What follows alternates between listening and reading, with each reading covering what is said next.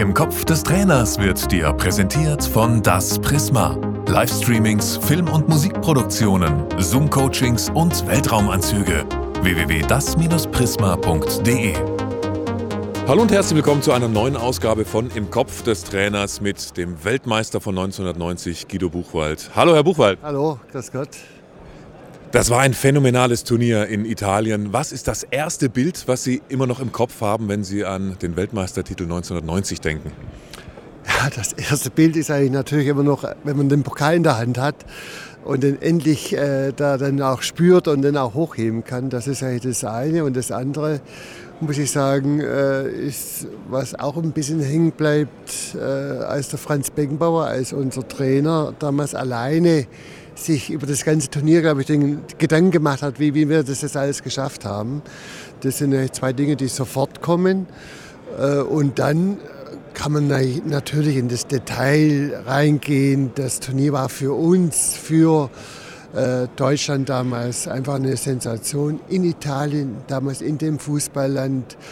Wir hatten einen Teamspirit untereinander. Ich glaube, das hat auch der Franz Beckenbauer reingebracht im Endeffekt. Wir hatten sehr viele Spieler, die in Italien gespielt haben und wir haben ja unsere ganze Vorrunde in Mailand gemacht.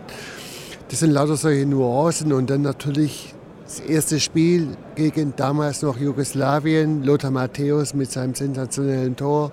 Das sind eigentlich solche Highlights, die eigentlich immer wieder sehr schnell äh, diese Eindrücke kommen. Und dann natürlich das Holland-Spiel, was, ganz Spezielles war, als der Rudi Völler da äh, angespuckt wurde und dann trotzdem vom Platz äh, gestellt wurde. Das sind eigentlich Dinge, die kommen, aber da kann man von der, das kann man eigentlich gar nicht in ein paar Minuten erklären. Also die ganze WM war einfach eine, einfach eine tolle Sache von A bis Z, von der Vorbereitung, äh, Trainingslagervorbereitung bis zum Endspiel. Und es ist immer so, wenn man einen großen Titel holen möchte, muss auch der Teamspirit stimmen und da muss eigentlich auch der Trainer dazu passen und der muss immer wissen, wann kann er die Leine lang lassen, wann muss er wieder anziehen und ich glaube, das sind solche Eindrücke, die äh, mir auch noch äh, irgendwo im Kopf bleiben, als wir das Viertelfinale gewonnen hatten, 1 zu 0 gegen äh,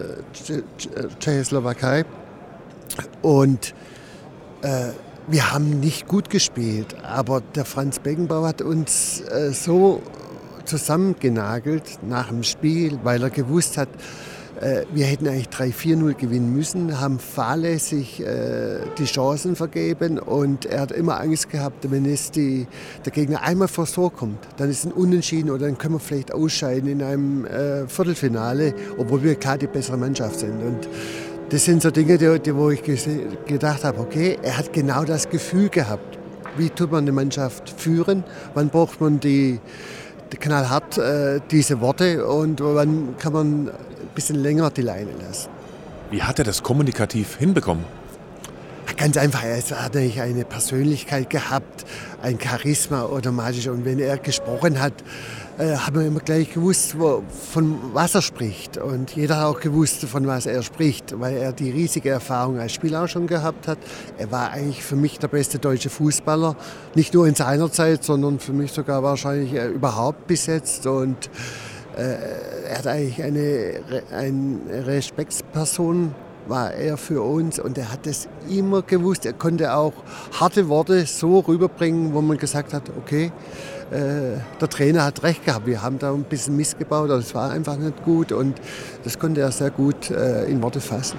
Einen wichtigen Aspekt haben Sie aber ausgelassen, der geht um Sie, denn im Finale gegen Argentinien sind Sie aus dem Guido Buchwald zu Diego Buchwald geworden, weil Sie Diego Armando Maradona ausgeschaltet haben. Das war eine so unfassbare Leistung, dass ich einfach fragen muss, wenn Sie jetzt ähm, ein Trainer wären, der gegen zum Beispiel gegen Mbappé, gegen Messi, gegen Benzema, gegen Lewandowski spielt, gegen die besten Stürmer der Welt, und das war Maradona damals auch, wie kriegt man als Verteidiger so einen Spieler in den Griff?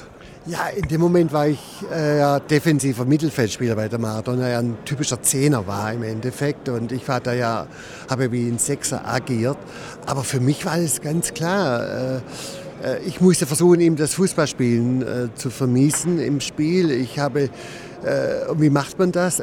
Man kann auch agieren als äh, Spieler, der nicht den Ball hat. Ich habe immer versucht, ihn so zu stellen, dass ich die Außenlinie als Hilfslinie mitgehabt habe, dass er immer mit dem Rücken sich anspielen lassen musste, weil ich einfach die Wege nach vorne zugemacht habe und äh, habe natürlich auch versucht, schon den Passweg zuzumachen. Das sind einfach Dinge gewesen, die ihn zermürbt haben. Also äh, einmal wenig Ballkontakte und wenn er Ballkontakte gehabt hat, hat er sich erstmal drehen müssen und war, war dann sofort jemand drauf.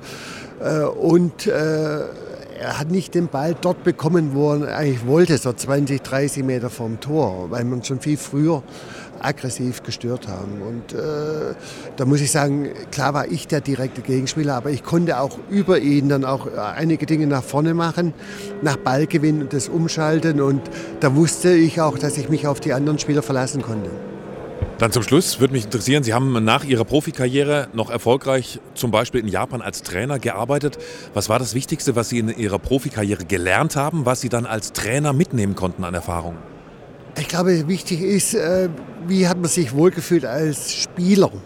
Vor welchem Trainer hat man am meisten Respekt gehabt? Und ich glaube, das wiederzubringen, äh, dass man äh, den Spielern jeden Einzelnen Respekt gibt, mit jedem Einzelnen sich beschäftigt, jeden Einzelnen auch zu versuchen, auf die richtige Position zu stellen und auch die richtige Position in dem Team äh, zu finden. Ich glaube, das ist äh, unheimlich wichtig, weil die Einzelqualität hat man in einem professionellen Bereich immer und da muss man natürlich immer versuchen, äh, auch den, den Teamspirit äh, reinzubringen. Jeder einzelne Spieler hat einzelne Ziele.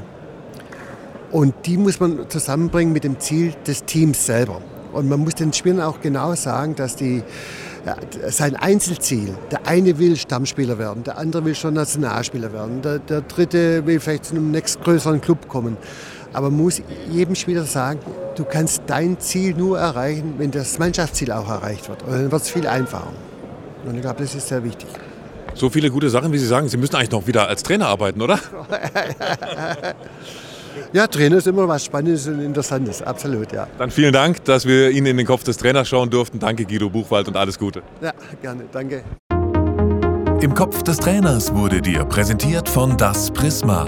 Livestreamings, Film- und Musikproduktionen, Zoom-Coachings und Weltraumanzüge. www.das-prisma.de